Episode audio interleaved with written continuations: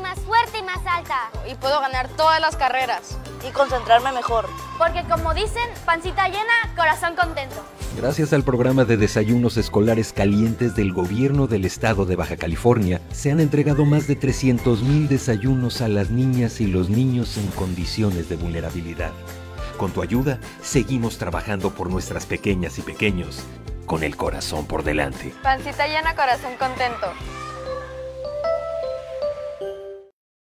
Buenos días, amigas y amigos de los medios de comunicación y público en general. Bienvenidas y bienvenidos a la 96 edición del miércoles de Mañanera con Marina del Pilar, que será encabezado por la gobernadora de Baja California, Marina del Pilar, a Olmeda desde la Sala Gobernadores del Centro de Gobierno del Estado en Mexicali. Contamos con la presencia del secretario de Salud de Baja California, Adrián Medina Amarillas, del secretario de Infraestructura, Desarrollo Urbano y Reordenación Territorial, Arturo Espinosa Jaramillo, y de la directora del Centro de Justicia para las Mujeres, Magdalena Bautista. Cedemos la palabra a nuestra gobernadora. Muchas gracias.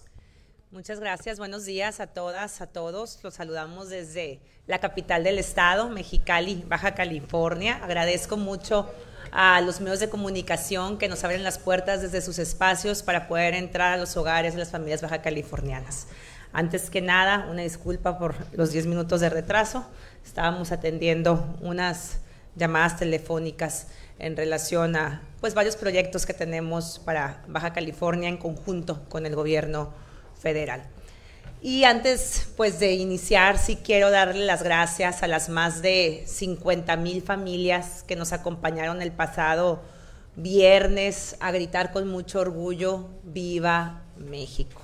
Fue una noche mágica en donde miles de familias baja californianas nos acompañaron y estuvieron disfrutando pues, una noche mexicana con juegos infantiles para los más pequeñitos y eh, una noche muy familiar, un ambiente sumamente familiar en donde afortunadamente no se presentó ningún incidente. Las familias vinieron a disfrutar de la banda El Recodo, a disfrutar de los juegos infantiles y por supuesto con el orgullo de ser mexicanas y mexicanos y de gritar muy fuerte, viva México. En ese sentido, pues agradecerles a todas estas familias que nos acompañaron en este evento tan importante para nosotros y el que podamos pues disfrutar de la plaza pública que es y le pertenece a los ciudadanos baja californianos en una noche mexicana, una celebración que nos hace sentirnos muy orgullosos a todas las mexicanas y mexicanos. Hoy estamos aquí para hablar pues, de temas muy importantes, de temas muy importantes para la vida pública de nuestro estado, que es justamente uno de ellos la salud, especialmente la salud de nuestras niñas, niños y de nuestros adolescentes. Otro de los temas que también hemos impulsado de manera muy fuerte desde el inicio de mi gobierno es el tema de la infraestructura. Como ustedes saben, en Baja California llevaba muchos años, muchos años eh, sin hacer obras que mejoraran la movilidad y las vialidades de nuestro estado. Aquí se encuentra con nosotros nuestro secretario de Infraestructura, quien nos hablará de los avances que llevamos justamente en esta materia.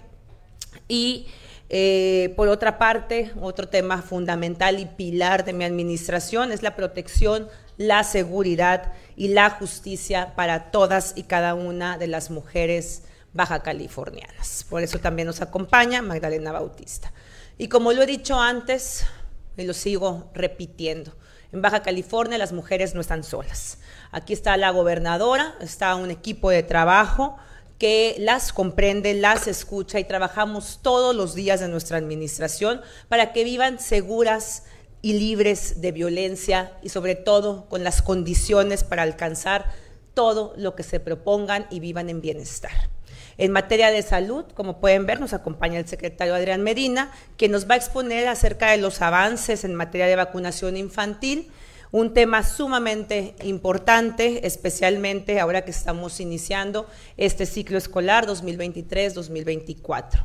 En otro asunto, como les comentaba al inicio, el secretario Arturo Espinosa nos va a hablar sobre los avances del programa Respira, particularmente nos vamos a enfocar el día de hoy en Mexicali, de eh, lo que se ha venido realizando eh, y eh, los edificios que se están construyendo a través justamente de este programa, además de los, las vialidades a través de este programa transformador de la movilidad, que es Respira, que ya todas y todos ustedes conocen.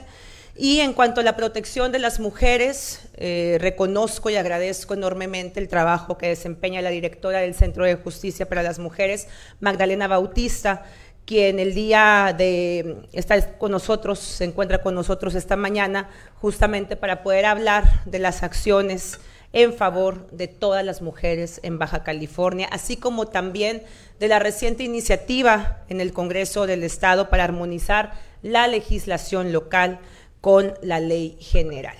En este punto, aprovecho también para resaltar el gran trabajo y reconocer el compromiso de la diputada Michelle Sánchez, quien ha sido una gran aliada para nuestro gobierno, y no nada más para nuestro gobierno, sino de todas las mujeres de Baja California, impulsando iniciativas que buscan el bienestar para todas ellas y para sus familias.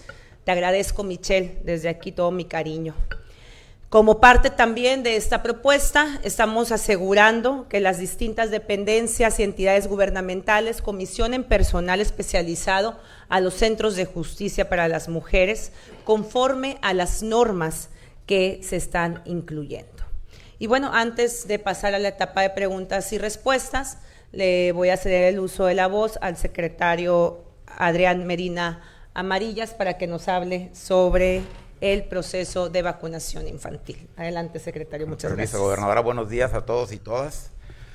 Efectivamente, eh, hablaremos de un tema que ha sido una preocupación y una instrucción muy especial de la gobernadora, un tema de interés nacional, eh, mundial, que no solo las instancias de salud, sino también muchas eh, instancias internacionales como la UNICEF ha abogado en favor de que exista un programa de vacunación universal pleno, completo, para que todos los niños, niñas y adolescentes tengan acceso a todos estos biológicos que les permitirán eh, no solo eh, no adquirir una enfermedad, las vacunas no son para no adquirir enfermedad, sino para evitar consecuencias o complicaciones al estar expuestos a, cualquier, a cualquier virus. Hemos tenido un ejemplo palpable eh, en los últimos eh, años con el COVID-19, pero igual se han podido erradicar gracias a estos programas anticipados de vacunación universal enfermedades, enfermedades como la viruela eh, y otras y otras muchas muchas más. la vacunación pues es una herramienta que nos ayuda a proteger, como decía, a los niños desde su nacimiento pero además, conforme ha ido evolucionando eh, la cantidad de enfermedades a la que está expuesta la humanidad, hemos visto ahora que también la vacunación no solo es para proteger a los niños, ahora también nos protege a los adultos mayores, a las personas que tengan alguna eh, eh, incompetencia inmunológica, a las embarazadas por el estado especial que confiere el embarazo, donde hay más predisposición por algunas enfermedades. También existen vacunas específicas, como voy, ¿cómo voy a olvidar que usted fue la primer mujer embarazada gobernadora? que se vacunó contra la influenza hace dos años, a una semana de que, de que adquirió la responsabilidad de la gubernatura, cosa que sirvió de ejemplo para que muchas mujeres embarazadas eh, se eliminara ese tabú de que estando embarazadas no podían adquirir, eh, aplicarse ninguna vacuna. Así que eso fue una pieza, una pieza fundamental. Eh, aquí en, Baja California hemos aplicado más de 388 mil dosis del esquema básico de vacunación en este 2023. La Secretaría de Salud, eh, a nuestro cargo, eh, liderea el programa a nivel intersectorial pero haciendo especial énfasis, como nos corresponde, el atender a la población eh, no derechohabiente, a la población que sabemos es la más vulnerable, la que ha estado en más desventaja y tradicionalmente había estado eh, apartada de este programa. Aunque no quiero sonar este, a culpar a otras personas, pero todavía el año pasado batallamos para poder eh, empatar los esquemas completos de vacunación que quedaron eh, eh, atrasadas en el olvido durante la pandemia de COVID-19 y además que fueron también magnificadas porque a nivel mundial no se produjeron las vacunas necesarias, todo se enfocó a producir vacunas contra COVID y quedaron algunas vacunas y esquemas obviamente incompletos que afortunadamente a la fecha ya se han, ya se han actualizado. Es eh, un gusto contar con el programa de vacunación universal en todo el sector salud. Este sigue vigente y no solo, ahorita les vamos a mostrar una tabla donde están todas las eh, vacunas que se requieren o que son necesarias desde el día del nacimiento. Eh, y aplicándoles refuerzos paulatinos a los dos meses, al año, a los cuatro años, a los diez años, etcétera. O sea, pero eh, para que este, este es el esquema, es un esquema muy complejo eh, que, y muy completo, los cuales todos están disponibles en el sector salud, en todas nuestras instalaciones y de manera completamente gratuita. Además, hicimos un esfuerzo extraordinario, lo comunicamos, ahora con el regreso a clases eh, tuvimos la fortuna de recibir un lote de vacunas de Pfizer pediátricas para proteger a los niños que regresaban a clases, el cual lo completamos la semana, la semana pasada, gobernadora. Eh, así que eh, un, un, aspecto también que quiero resaltar, les digo, es que el programa de vacunación ahora también eh, se ha incluido en este esquema nacional eh, universal de vacunación, algunas vacunas que van a proteger a los adultos mayores y a personas con vulnerabilidad eh, eh, inmunológica, y son en especial la vacuna de la influenza y el refuerzo que daremos contra la COVID-19 en, en las siguientes semanas. Ya existe el ofrecimiento de la Secretaría de Salud Federal para que a mediados de octubre podamos iniciar la campaña permanente de vacunación con el refuerzo tanto de influenza como de COVID-19 gobernadora. Eh, por último, puedes enfatizar que pueden acercarse a todos los centros de salud y a los, eh, a los establecimientos de salud del sector salud en general de Baja California, donde todas estas vacunas ya están disponibles. ¿Es cuánto, gobernadora? Gracias, Adrián. gracias. Arturo. Pues una de las peticiones que más nos hacen los ciudadanos es justamente obra pública, infraestructura y mejorar la movilidad en nuestras ciudades y por eso es que se creó desde el inicio de mi administración el programa Respira y pues vamos muy avanzados. Aquí Arturo. Vamos con varias cosas por este... ahí. buenos días a todos, a todas. Este, sí, gobernadora, eh, las obras que, que arrancamos a, el año pasado pues están eh, terminadas, estamos en las últimas colocación de algunas plantitas en algunos camellones, en eh, cambiar los contratos o hacer contratos nuevos de alumbrado público para que ya esté continua la, la, energía eléctrica en las, en las lámparas de los, de los bulevares, hablando de Idas Agrarias, hablando de Gómez Morín y del Boulevard Cetis o la ampliación del Boulevard Cetis hasta Lavasolo, inclusive eh, evitamos ya con esa obra el que se estuvieran haciendo los intercruces de los tractocamiones que tienen las pensiones o los almacenamientos de los mismos sobre el Boulevard Cetis para irse a la garita. Pues bueno, hicimos ahí que el uso del puentecito que está ahí en, en Lavasolo y, y, Cetis o hacia el aeropuerto para que pudieran estar dando la vuelta en U en esa, en esa forma. ¿no? Eh, fueron eh, también una, una cosa bien clarita, este gobernador, hemos firmado con usted en esta administración casi dos mil millones de pesos de obra pública en Mexicali. Esas firmas de contratos nuestros. Eh, venían, como hemos platicado, más de 60 contratos en operación, desde chiquititos hasta medianos de la anterior administración, que tuvimos que culminarlos nosotros, algunos, algunos este, cancelarlos, ¿no? porque no, no se cumplían, pero esta administración, casi 2 mil millones de pesos ya entre obras terminadas y obras en proceso, acumulamos en menos de dos años. Ya todas esas obras ya están en, terminadas, vuelvo a insistir, y en proceso. Hablamos desde las, las obras que están ahorita ya arrancadas, como aquí Río Nuevo o, la calzada de los presidentes y eje central, que va avanzando bastante, bastante bien. Ya hemos movido algunas líneas de agua potable, eh, de aguas negras, para que pudiéramos tener la facilidad de, de, hacer esa obra. Estamos arrancando también, ya está llegando material eh, de construcción para lo que es Lázaro Cárdenas y, y, López, y Lázaro Cárdenas y Venustiano Carranza. Ya nos llegó algo de señalamiento, ya llegó inclusive varilla para las cimentaciones. Vamos a arrancar ahí con tuberías. Hay que mover eh, tuberías de agua potable, de aguas negras, de drenaje sanitario y también de pluvial. Asimismo, la compañía de gas nos está ayudando a mover una línea importante que pasa por ahí. Como sabremos, Ecogas por ahí tiene su oficina principal, su, su, red arranca en la zona de Carranza y pasa a una línea principal. Ya la están, ya la están removiendo. Eh, la obra debe estar arrancando ya físicamente a finales de la próxima semana, si no es que a principios, nomás para afinar, mañana tenemos una reunión nomás para afinar exactamente por cuál tubo vale la pena arrancar para dos cosas. Uno, para que no afectemos tanto el tránsito y dos, para que la obra pues eh, pueda ser continua y, llevarla a cabo. Entonces, y ya también los materiales principales que ya es para hacer el túnel, pues también están en, pedido y van a ir avanzando con esa, con esa recepción. Otras obras importantes, pues estamos, eh, como vimos una visita la semana pasada, muy, avanzado el MILI, el, lo que es el resguardo de, este, cuerpos humanos también ya está muy avanzado y ahí se junta con una identificación, con una área para identificación eh, tipo eh, eh, de, las, de las personas que no están genética. para las personas que están ahí en, resguardo y que con eso pues tengan un, inventario importante de las personas y puedan estarse ahí van a ser una inversión casi de 50 millones entre las dos entre las dos áreas no trabajando también por ahí traemos unas imágenes en el Parque de la Laguna México traemos alrededor de 12 a 13 eh, puntos de atención hablando de frentes de trabajo, es desde estacionamiento, acceso, oficinas administrativas, eh, zona del lago, la planta de tratamiento para no usar agua de la, de la ciudad, sino del mismo lago, este, eh, lo que son, eh, lo que son este, juegos infantiles, zonas arboladas, zonas de áreas verdes, todo eso va en proceso, le estamos llamando un primer sector que se debe estar terminado para ahora, para principios de noviembre y arrancar ya con, la, con el patronato para que lo esté operando. ¿no? Vamos inclusive, queremos a partir del 15 de octubre empezar a entregar algunas zonas al patronato, que las empiecen ellos a,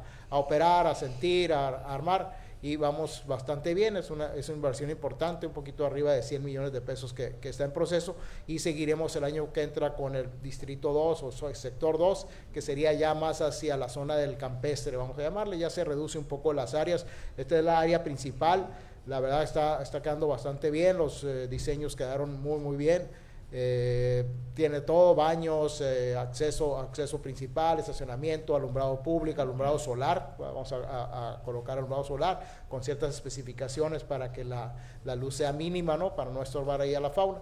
Vamos muy avanzados también en ese. Y estamos con lo que se logró con la eh, nueva concesión, vamos a llamar, porque realmente es una nueva concesión hacia el gobierno del estado de, de lo que es la, el FIARUM o la, la autopista La Rumorosa hacer algunas inversiones para el año que entra. Vamos, estamos tratando de lograr todo el proceso legal y administrativo para que pudiéramos arrancar este mismo año, sino a principios del año que entra, en la renovación completa de los tramos que están dañados en la, en la Héctor Terán, desde lo que sería la carretera San Felipe hasta la salida a Tijuana, y eh, un puente que estamos definiendo ahí en la salida hacia Tijuana también. ¿eh? Por lo pronto en lo que llega aquí a Mexicali tenemos muchísimas obras sobre la, mismo, sobre la misma autopista que van a sumar cuando menos mil millones de pesos en, el Estado con, esas, con esta nueva concesión que van a estarse ejerciendo. Estamos tratando de que sea arrancar este mismo año, sino a principios del otro por temas entre fideicomisos y cosas legales. ¿no? Entonces, en eso vamos. Eh, yo creo que el, número muy, muy importante, gobernadora, para nuestra parte es 2 mil millones de obra en, obra pública de este, de este, tipo, obras también de que usamos la recicladora aquí continuamente, ya terminamos en Tijuana, la semana que entra regresamos aquí a, a, Mexicali. Este, y seguimos seguiremos trabajando con ella, con los vecinos también. Ellos están aportando, algunos vecinos están aportando por medio de la Junta de Organización y ahí nos vamos y trabajamos con ellos con una aportación entre el 30 y el 40% del costo de los trabajos. Así seguimos y vamos a seguir abriendo frente de trabajo. Eh, terminamos unos y arrancamos otros.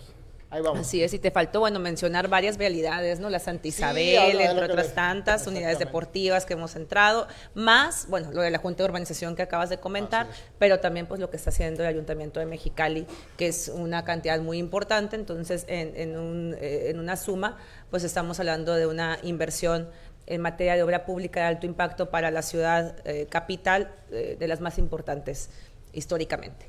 Gracias, Arturo. Y bueno, aquí para cerrar con broche de oro. Pues que, siga Magdalena y luego ya le damos el uso de la voz aquí a Rosa María para abrir con Arturo. ¿Sale? Ay, perdón, estoy, estoy quitando la chamba. Perdóname. No, bueno, eh, bien, ¿cómo son? Me refiero aquí en la mañanera, o sea, ya me estoy poniendo aquí a moderar. Néstor, tú decides quién va entonces. Adelante. Muchas gracias, gobernadora. Muy buenos días a todas las personas que nos acompañan. Em, Pues bueno, hoy vamos a hablar sobre una muy buena noticia para las mujeres en el estado de Baja California y decirles que desde el inicio de esta administración, el Centro de Justicia para las Mujeres se activó luego de ser abandonado durante las dos administraciones pasadas. Para dimensionar, les quiero compartir que al día de hoy hemos atendido a más de 3.800 mujeres. Y les quiero compartir esta cifra para dimensionar que se trata de mujeres sobrevivientes de violencia. Durante las dos últimas administraciones solamente se habían atendido a 307 mujeres. La prioridad de esta institución ha sido acompañar a las mujeres víctimas de violencia de manera transversal. Por eso la importancia de la presencia de instituciones tan, tan importantes como la Fiscalía General del Estado o como el Poder Judicial. En ese contexto, compartirles que en agosto de este año presentamos una iniciativa que tiene como objetivo fortalecer al Centro de Justicia para las Mujeres en el estado de Baja California. Para esto es muy importante la armonización local con relación a la Ley General de Acceso de las Mujeres a una vida libre de violencia. Lo que buscamos es consolidar la atención, la prevención, la sanción y la erradicación de la violencia contra las mujeres, adolescentes y niñas de nuestro país y específicamente de nuestro Estado.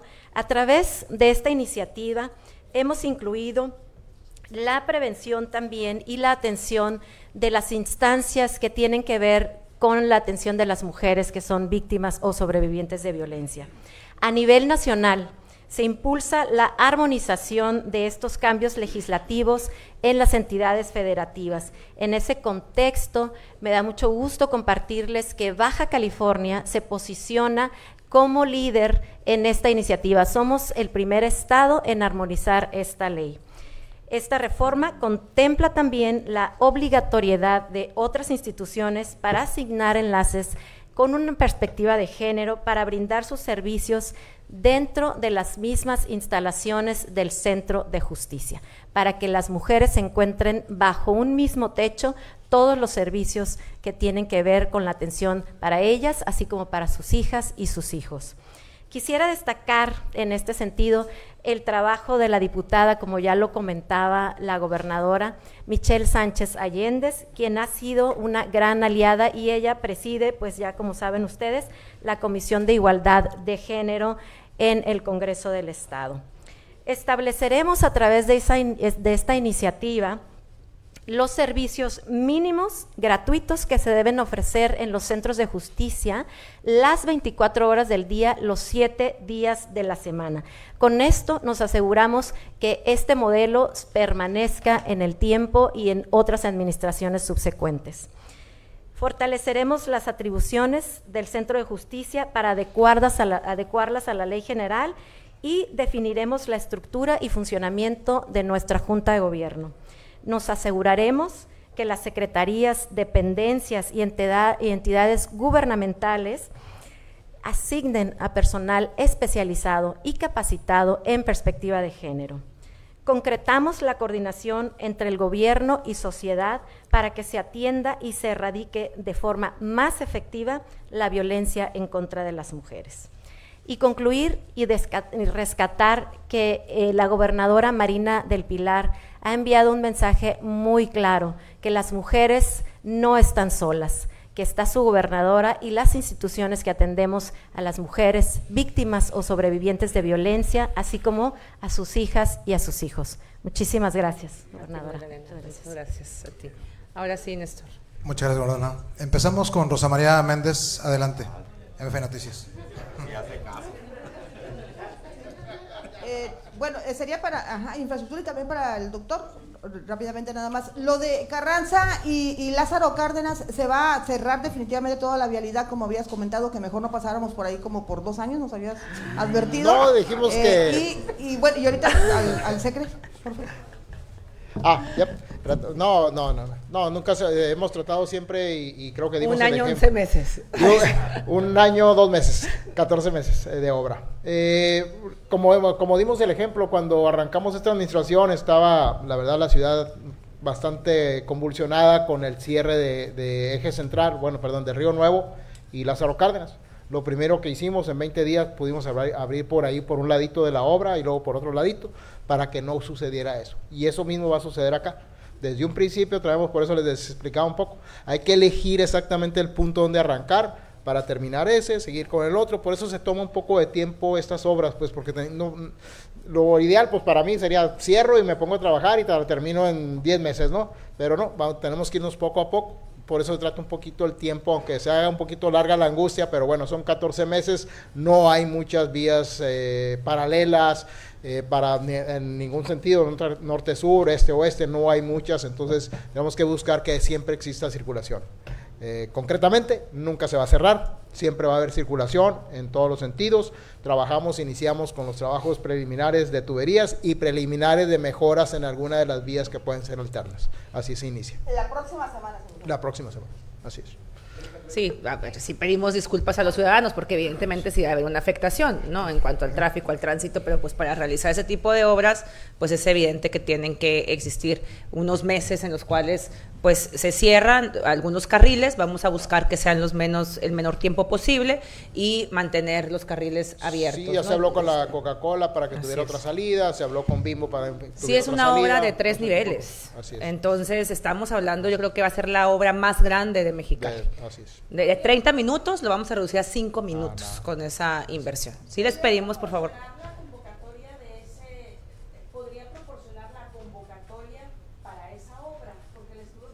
Ah, no, ese se concursó hace mes y medio más o menos, pues se la paso. Empezamos a llegar, la convocatoria fue pública y se ah, pues, publicó en un diario oficial. Sí, se publicó en, un periódico oficial, te la hago llegar Jesús. Y me decía Erika que traía misma para el secretario. Sí. En el tema de lo de la concesión del tramo ah. eso una nueva caseta, aclararlo para los ciudadanos y eh, también preguntarles en el tema, eh, bueno, si implicaba algún cobro nuevo o algo, algo así. Y en el tema de mujeres, eh, nada más si nos pueden precisar la cifra de cuántas mujeres han sido atendidas y como tal un edificio como el que funciona en Tijuana se puede instalar en, no sé, Mexicali o en el resto de los municipios como tal un, un, centro. Sí, la, la, nueva concesión que el gobierno federal otorga al gobierno del estado, ¿no? No es el Ferium, es el gobierno del estado. Ferum es un operador del, del, sistema, no implica una nueva caseta no implica un aumento inmediato de costos. Nos vamos a ir sobre un aumento normal, el de famoso de la, de la de, inflación, que es año con año, eso lo confirma la SCT año con año, este, se va a ir dando, pero como ya tenemos una certeza que se había perdido desde el 2018, esta concesión estaba vencida, todos los trámites que estuvieron haciendo las anteriores administraciones, los últimos años de, la administración de Kiko Vega y en los dos años de Bonilla no se hizo esto que acaba de lograr esta administración, que son 30 años que te logre que con esos 30 años tú puedes jalar recursos ahorita para poder hacer obra que te va a dar beneficios inmediatos, de un millón, de mil millones de pesos de arranque y estamos buscando cómo subirlo casi a dos mil millones de pesos. E, esa es la aclaración. Muchas gracias. Rosa María con el secretario. Sí. Ah, perdón, adelante. Sí. Eh, bueno, comentarles en relación a la cobertura de los centros de justicia para las mujeres, pues bueno, la gobernadora nos ha impulsado muchísimo para poder tener presencia en otros municipios. El pasado 26 de agosto se puso la primera piedra con una inversión de 33 millones entre el gobierno federal y el gobierno del estado para tener un edificio en San Quintín, que esto además responde a una de las eh, observaciones de la alerta por violencia de género impuesta para el estado de Baja California. Decirles que estamos esperando la convocatoria también de la CONAVIM este año, más o menos se publica en el mes de noviembre, a principios de diciembre, para concursar también el Centro de Justicia para Mexicali, que ya, bueno, la gobernadora pues ha estado muy atenta para que entreguemos un proyecto y que tengamos éxito en esta convocatoria y seguramente pues también habrá inversión del Estado. Así que para Mexicali el próximo año, a finales del año, esperemos que empecemos también la construcción acá en Mexicali. Compartirles que también hay una iniciativa en Tecate por parte de la iniciativa privada y el municipio, donde ya estamos gestionando también un terreno para tener una unidad en, este municipio y bueno, esperemos que antes de que termine esta administración encontremos la fórmula para tener presencia, ya sea con un edificio como el de Tijuana, el de San Quintino, el de Mexicali en otros municipios o con estas unidades de atención integral para las mujeres, que son un modelo como una especie de extensión de los centros de justicia. No obstante, aunque no estemos presencialmente en los municipios, tenemos una coordinación con Fiscalía, con la atención a víctimas y con todas las instancias que atienden a las mujeres para poder atender a usuarias que son de otros municipios y lo hacemos. Eh, en términos de las cifras que les compartía, cerramos el mes de agosto con 3.740 mujeres atendidas en esta administración. Al día de hoy ya rebasamos las 3.800. Por eso yo les contrastaba un poco que en dos administraciones pasadas solamente se habían atendido a 307 mujeres y pues bueno, la cifra es contundente de mujeres que han tenido la confianza de acercarse al centro de justicia y reiterarles siempre que no están solas. Muchas gracias. Gracias, Magdalena. Eh,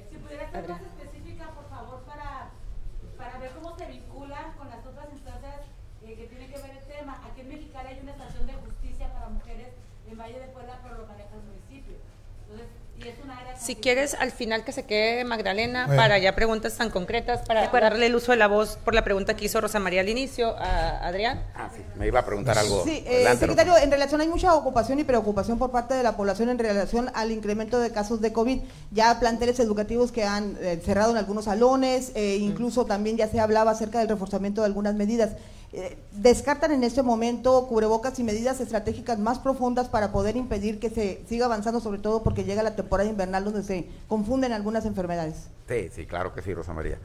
Mira, efectivamente, lo hemos hecho público siempre que eh, hacemos uso de la palabra, en el sentido de que seguimos vigilantes, atentos al comportamiento de la enfermedad para tomar las mejores decisiones.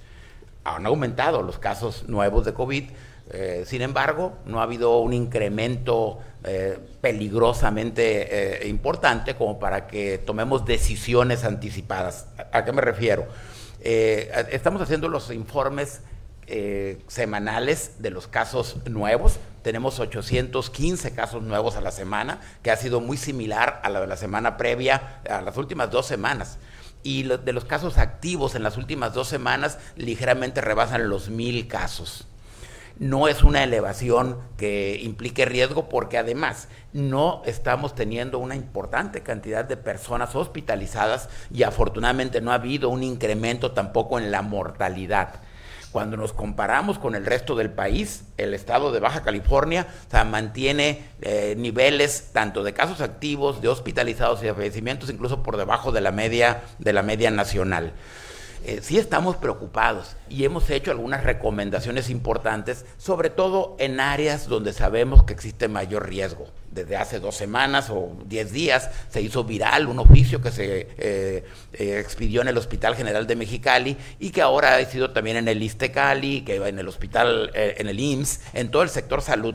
Llegamos a un consenso de común acuerdo con el Comité Científico de la Secretaría de Salud que los establecimientos de salud, por ser eh, lugares, sitios donde existe mayor riesgo para cualquier enfermedad respiratoria no nada más estamos pensando en COVID, estamos pensando también en influenza y en virus incisional respiratorio. Esa fue la razón por la que en los establecimientos de salud el personal de salud, médicos, enfermeras y todos los que laboren dentro de un hospital deben de portar cubrebocas por su seguridad. Y los asistentes, los eh, familiares, las personas que acudan, eh, se les va a dar la opción de que ellos si lo, si lo quieren portar, nosotros lo vamos a dar a la entrada del hospital. Es una manera, no es una obligación, pero es una recomendación de alto nivel para las personas que acudan a los hospitales o a los establecimientos de salud.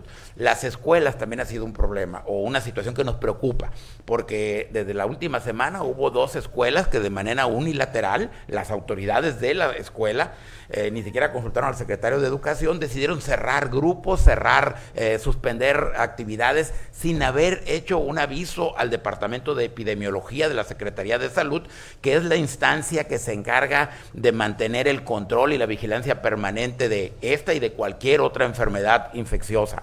Eh, hablamos con las autoridades, incluso acudimos a esas escuelas que habían tomado la decisión de, que se cerraran algunos grupos, no constatamos, no confirmamos que hubiese casos activos de COVID eh, para considerarlo un brote, había niños que les preguntaron quién tiene síntomas de quién tiene COVID, pues obviamente todos los cinco salones levantaron la mano que se sentían mal y ese fin de semana clausuraron las, las, clases. Pero no fue una decisión avalada por la Secretaría de Salud. Por eso, el viernes pasado tuve una reunión, tuvimos una reunión con el secretario de Educación y con todos los delegados del sistema educativo en Baja California para acordar cuáles eran las medidas recomendables y de qué manera se tomaría la mejor decisión, siempre acompañado y avalado por salud, en qué momento existiría un riesgo elevado como para suspender clases o cerrar alguna escuela.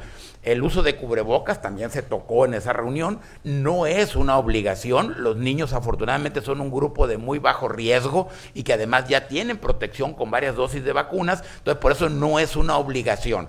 Pero si la mamá decide enviar a su hijo con cubrebocas, es bienvenido. Eso nada más traduce la cultura de protección, que qué bueno que lo estamos, que lo estamos, estamos llegando a eso, no está por demás, pero no es una obligación impuesta por la Secretaría de Salud, porque no es necesario. Pero les quiero eh, pedir el voto de confianza de que estamos atentos y si es necesario, tomaremos las medidas pertinentes y necesarias para proteger a todos los baja californianos. Muchas gracias. Continuamos con Arad. Adelante, canal 66. Gobernadora, buenos días. Dos temas, bueno, dos preguntas. La primera, eh, nos han comunicado diferentes autoridades estatales que ya ha habido reuniones con la Comisión Federal de Electricidad y que se ha presentado un proyecto para mejorar la infraestructura en Mexicali, pero no se nos ha dicho específicamente qué es lo que se va a hacer o cuánto se va a invertir. Saber si nos puede dar un poquito más detalles acerca de este proyecto. Y también se acaba de hacer oficial que el concierto de Peso Pluma se canceló en Tijuana. Saber si eso preocupa al gobierno del estado, que bueno, más artistas a nivel mundial pues cancelen en Baja California y eso llega a repercutir en el tema del turismo, que es una de las banderas que pues más se ha levantado en su administración. Esos dos temas. ¿Qué proyecto en especial te refieres? Pues en la infraestructura de, sí, pero la comisión. ¿Quién te lo dijo? Eh, el secretario de Economía nos dijo que ya habían planteado un proyecto, un, un ah, plan. Bueno, se ha estado en pláticas con la Comisión Federal de Electricidad sobre pues varios temas en relación y en beneficio a los temas de energía en Baja California. Particularmente, bueno, este, el caso de la infraestructura, ¿no? Sin embargo, eh, no te pudiera decir que hay un proyecto ejecutivo como tal que se haya presentado, más bien sean, eh, las mesas de trabajo son permanentes, hemos estado eh, revisando las distintas alternativas que tenemos. Si la fotovoltaica de Peñasco, Sonora, que se está construyendo, va a beneficiar directamente a Baja California, pudiéramos hablar que el 80% de esa energía eh, va a eh, pues, eh, verse reflejada en nuestro estado y pues son varios los puntos que se han venido tratando con la CFE como proyectos ejecutivos como tal este, si esa es lo que te, la pregunta que me estás haciendo, este, pues gobernadores están en, ejecución, están las dos plantas generadores mayor, generadoras mayores, ¿no? Una en, el Ejido Puebla, bueno, en la zona del Ejido Puebla, la otra en San Luis Río Colorado con 600 megawatts aproximadamente cada una. Y, y estas van a entrar a trabajar a partir del finales del año que entra y en el 25, con eso ya juntarían o se daría la suficiente energía para lo que opera Baja California. Sin, sin todavía sumar la parte que vendría de la fotovoltaica, que sería ya para darnos un pequeño margen de algunos años. Y como hemos platicado, y el mismo eh, secretario de, Economía, el secretario eh, Catalino, ha comentado, pues sí sabemos que la, principal falla de, en, estos, en estas fechas, o lo que se vio más afectado por los temas de lluvias o los temas de vientos, pues fue el asunto de la, de la distribución, no tanto la cantidad, sino la distribución. Y sabemos que sí debe tener, pero no conocemos, como dice la gobernadora, el detalle de alguna propuesta formal de, inversión para cambio de transformadores, inversión para reforzamiento en postes. Entonces, eh, la exactitud no la sabemos. Debe, eh, Comisión Federal sí nos ha dicho que tiene una propuesta, pero no la, no la hemos desglosado, eh, revisado con ellos a detalle ni las fechas de inversión. Sabemos que lo está, al finalmente tuvo que hacerla, ¿no? Porque, porque toda la problemática que hay. Pero bueno, eh, esa, es, esa es la parte. La generalidad, la cantidad de energía se va a cumplir con las estas plantas que les acabo de comentar. Y la cantidad ya en lo que es distribución, sí tendrá que Comisión Federal con sus planes generales que tiene, es igual que la Comisión Estatal de aquí de Mexicali, ¿no? Tiene sus diagnósticos de, ah, me llegó dinero, cambio esta línea, cambio esta línea, cambio esta línea, ¿no? Eso es el mismo procedimiento es con, con la Comisión eh, Federal de Electricidad. Así es. Pero son proyectos, ¿manda? Peso Pluma, ¿sí es oficial? Eh, salió, salió una cancelación de sus conciertos en, Estados Unidos. En Estados Unidos. En su página. Ya eso, ah, bueno, pues nosotros, este, como lo dijimos en su momento, este, es un tema de orden municipal. Eh, a mí se me ha informado de algunos conciertos en Estados Unidos, sin embargo, no justamente el de Tijuana. Ustedes este, ya nos dicen que ya es oficial en este sentido. En Baja California, decirles que seguimos garantizando la seguridad en los eventos públicos, en los conciertos, en los eventos donde los ciudadanos van a divertirse y eh, por supuesto para todas y para todos los que vengan a Baja California a ofrecerlos. Ahí está el viernes, cincuenta y tantas mil familias, alrededor de 55 mil familias reunidas aquí en Mexicali, en la plaza, pública, como en Tijuana también, y en los diversos municipios las familias salieron a divertirse y no hubo un solo evento porque en Baja California seguimos trabajando para mantener la paz, la tranquilidad y la seguridad de las familias de nuestro estado.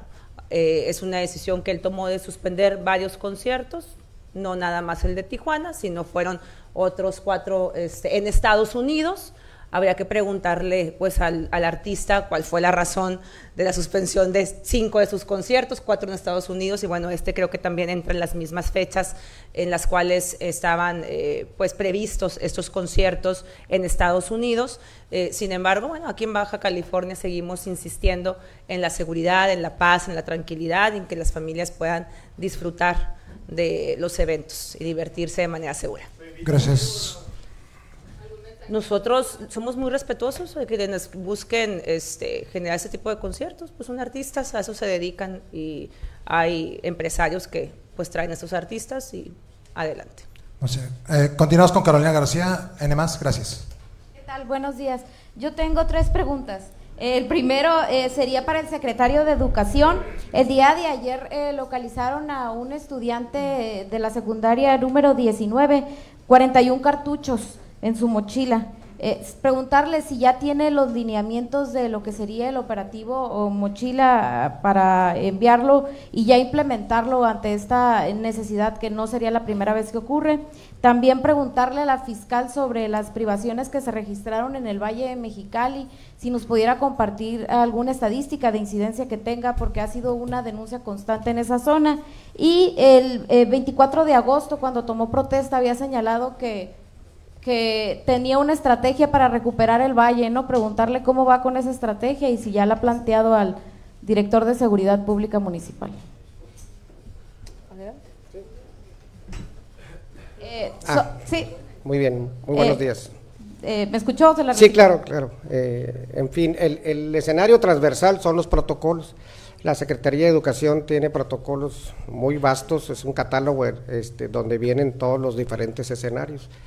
Eh, en este sentido, cuando se encuentran situaciones inapropiadas en una revisión aislada o de mochilas, pues eh, es una actividad muy preventiva que estamos trabajando incluso con legisladores, con derechos humanos, con padres de familia, cómo seguir incrementando un poco más esa flexibilidad de la revisión mochila que nos permite tener un escenario muy, muy preventivo. Entonces, eh, hemos encontrado situaciones de, eh, aisladas, pero seguiremos el protocolo, lo marca muy claro lo que hay que hacer. Nuestro protocolo llega hasta un punto y luego inicia otro protocolo que es en función de lo que se encontró, si fueron armas o, o una serie de situaciones donde estamos siempre atentos con un consejo que tenemos adentro de seguridad con los directores. En este momento no tengo el dato ni del estudiante y lo que va a pasar con él es lo que ese no es mi protocolo. O sea, el protocolo nosotros es detectar, ver, vigilar y si hubiera un escenario para él legal, también es acompañado por nuestro jurídico. Tanto una persona agredida como este, una persona agresora, ambos, si fueran alumnos o propiamente de una escuela, tienen, eh, tenemos que apoyar. Esa es la parte humana y del derecho que tienen nuestros alumnos. En esta parte que usted me dice que va a pasar, bueno, es una situación ya de, la parte jurídica, ¿no? O fiscalía o seguridad.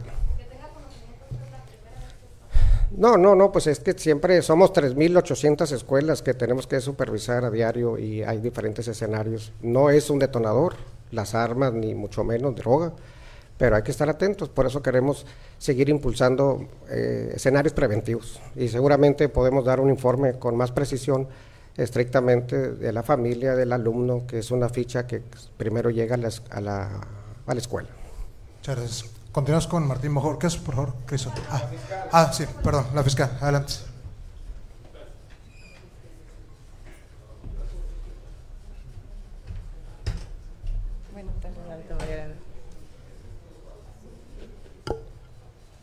Sí, sí, adelante. Sí, fiscal, eh, si nos puede comentar, eh, se registraron antier, por la tarde, dos privaciones en el Valle de Mexicali. Si nos pudiera comentar eh, ¿Cuál es eh, la línea de investigación que ustedes sostienen si ya esas personas ya fueron localizadas? También eh, nos referían que se hizo un reporte tardío por parte de los familiares de las víctimas y también preguntarle, el 24 de agosto, cuando tomó protesta en el Congreso, usted hablaba de un plan para recuperar el Valle de Mexicali. preguntarle en qué va y si ya ha planteado esta propuesta al director de Seguridad Pública Municipal. Sí, totalmente hablamos de ese plan para la, para la recuperación del Valle de Mexicali, que no obstante que somos autoridad investigadora, eh, pues creo que en, los, en las primeras semanas dimos resultados logrando eh, la primera vinculación en, en, mi administración de dos personas que tuvieron que ver con la desaparición de los jóvenes en el ejido Chiapas, del cual lamentablemente uno ya fue eh, localizado y entregado su cuerpo recientemente. Estas personas fueron dos vinculados a proceso por los delitos de homicidio calificado y desaparición forzosa de personas. Sin embargo, no obstante que no nos corresponde el tema de la prevención, sino de la investigación, cuando hay cambios y efecto de retomar el seguimiento que deben de tener las policías municipales en estos temas de la prevención por ser eh, su eh, obligación constitucional. Hemos estado trabajando de la mano con ellos, ya me reuní con todos los directores y secretarios de seguridad pública, especialmente en el caso de Mexicali con el director de seguridad pública, Pedro Mendíbil, pues culminándolo, invitándolo a continuar y reforzar los esfuerzos de prevención de la mano con nosotros, que además pues eh, aprovechamos que estamos aquí apoyados por las fuerzas federales, siempre de la mano, y la Secretaría de Seguridad Ciudadana.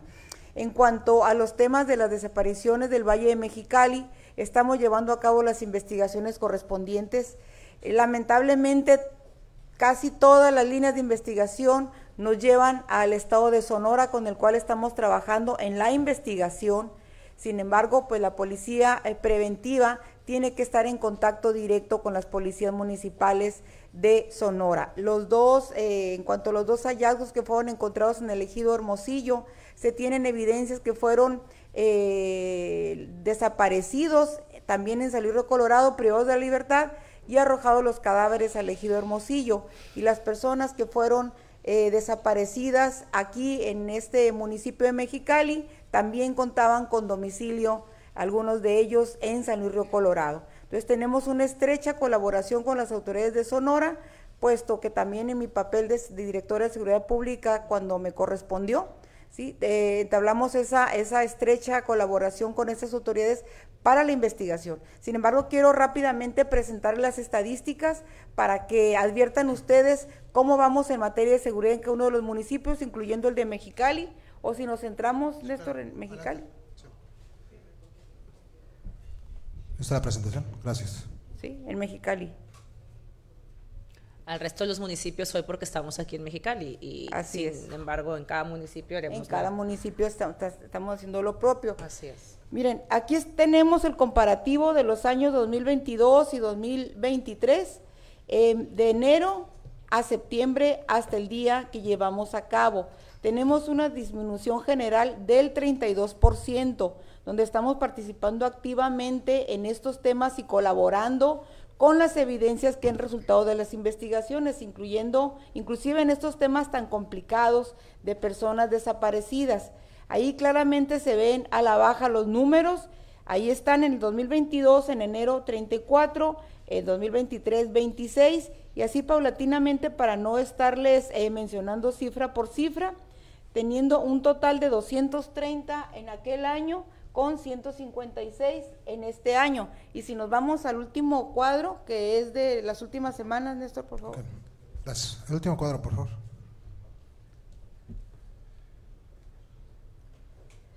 Por lo que hace a la administración que me corresponde, quiero rendirles este eh, panorama general, muy general del primero de septiembre al 18 de septiembre, donde advertimos la situación de las víctimas, eh, cómo tenemos una disminución en estas casi tres semanas del 39%.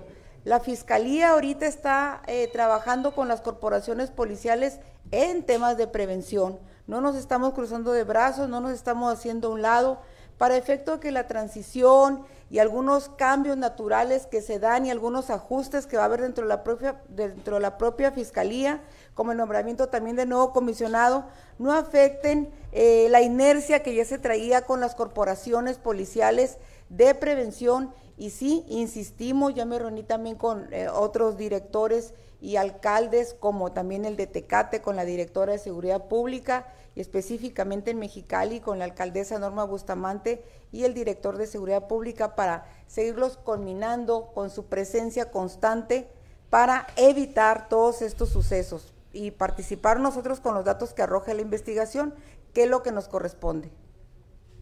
Muchas gracias. Continuamos con...